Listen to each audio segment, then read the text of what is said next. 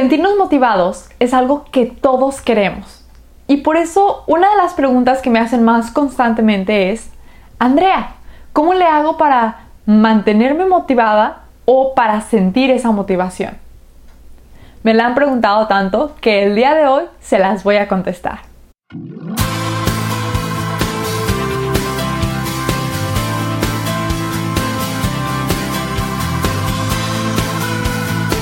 Hola a todos, ¿cómo están? Bienvenidos aquí al podcast Emotional Wellness. Yo soy Andrea Sotomayor y soy psicóloga. Y el día de hoy te voy a dar una serie de tips que te van a ayudar a incrementar la motivación, a llamar la motivación a tu vida, pero sobre todo a mantenerla. Pero primero que nada, no te olvides de suscribirte a este canal, de darle like a este episodio, de activar tu campanita de notificaciones para que no te pierdas ninguno de los otros episodios y de compartirlo. Ya sabes que me ayudas muchísimo. Hay que entender algunas cosas primeramente sobre la motivación. La cosa que más debemos de entender es que la motivación funciona exactamente como las emociones. Hay días que vamos a sentir la motivación de una manera muy intensa y es cuando tenemos más energía, cuando queremos empezar a hacer todo, estamos haciendo todo perfecto y estamos muy emocionados hablando sobre ello. Pero hay días que la motivación definitivamente no va a estar ahí o no se va a sentir tan intensa, porque hay otras emociones que se sienten mucho más ese día, como la frustración, la desesperación, la decepción, la tristeza, el enojo, incluso el sentirse abrumado.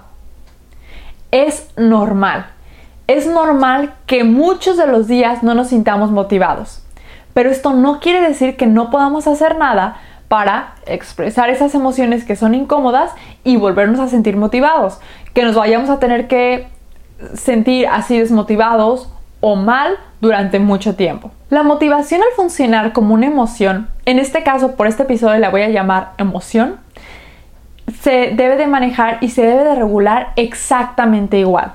Debemos de conocer qué es lo que nos la causa, qué es lo que nos la quita cuáles son las emociones que vendrían siendo como contrarias a la motivación y cuáles son las que se parecen mucho. Una vez que puedas contestar estas preguntas, quiere decir que ya conoces esa emoción de motivación y puedes empezar a trabajar con ella. Una de las cosas que a mí personalmente más me ha funcionado y que más me gusta hacer es hacer una cuenta de banco emocional.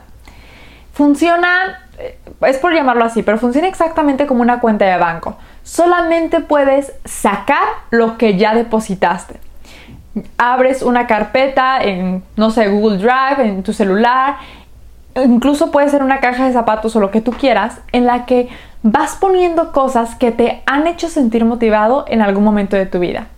Por ejemplo, yo que hago constantemente estos videos de podcast, los reels o que tengo el Instagram, me hace sentir muy motivada cuando alguien me manda un mensaje diciéndole, diciéndome que le gusta mi contenido o cuando alguno de mis pacientes me dice que lo he ayudado, cuando me dejan una buena reseña en los cursos.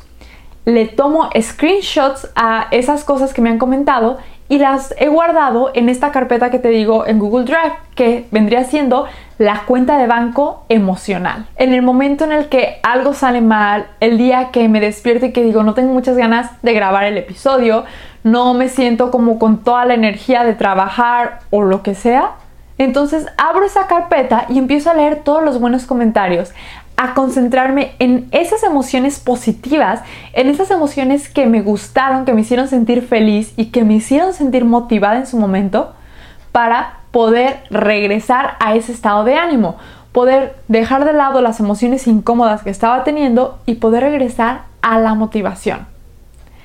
Esto no quiere decir que no voy a expresar esa tal vez frustración o decepción. Claro que sí. A mí la manera en la que yo expreso las emociones es hablando o escribiéndolas. Entonces escribo, bueno, yo Andrea el día de hoy me siento desmotivada porque esto, esto, esto, esto y aquello. Lo dejo ahí. Después de escribirlo lo rompo, lo quemo, lo tiro, me deshago de las emociones que estoy teniendo y ahora sí puedo cambiar completamente mi estado de ánimo y puedo volver a sentirme motivada. Otras de las cosas que te van a servir para poder llamar esa motivación cuando no la tienes es tener mucha disciplina y autocontrol. Hay que entender que la motivación nunca va a venir primero que la acción. Hay que hacer las cosas primero, hay que probarlas, hay que ver qué nos gusta y qué no nos gusta para después encontrar los beneficios verdaderos, lo que sí nos gusta realmente de esa acción. Y entonces, cuando no quiero hacer las cosas, voy a pensar primero que nada en esos beneficios. Pero además, como muchas veces no va a ser suficiente el pensar en los beneficios, voy a tener disciplina y voy a tener autocontrol para poder decir, aunque no me sienta motivada el día de hoy, lo voy a seguir haciendo, voy a empezar ese proyecto, voy a hacer lo que tenga que hacer.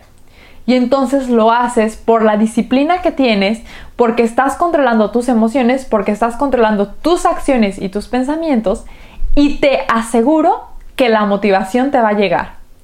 Hay veces que te llega a los dos minutos, tal vez si querías hacer ejercicio, te llega a los dos minutos en cuanto saliste de tu casa, tal vez te va a llegar una hora después, incluso a veces días después, pero la motivación te va a regresar.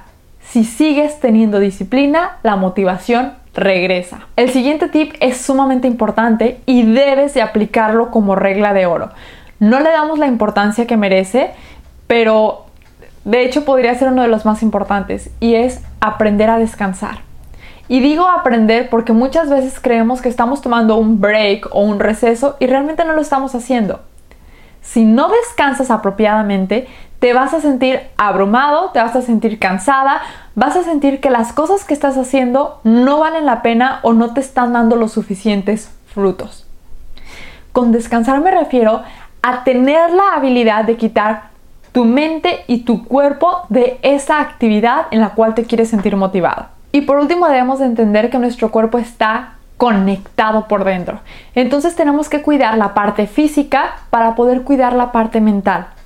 Por mucho que trabajes en la motivación, que hagas tu cuenta de banco emocional, que te pongas metas pequeñas, etcétera, etcétera, etcétera, si no cuidas tu alimentación, si no cuidas las horas en las que duermes, si no cuidas lo, lo que, la cantidad de agua que tomas y todas esas cosas, tu cuerpo físicamente va a recibir alertas de tu cerebro de algo está pasando, hay algo malo aquí, debemos de estar alerta, debemos de tener cuidado y hace que las emociones como el miedo, como la ansiedad, como el estrés, como la tristeza se incrementen, que la frustración se incremente.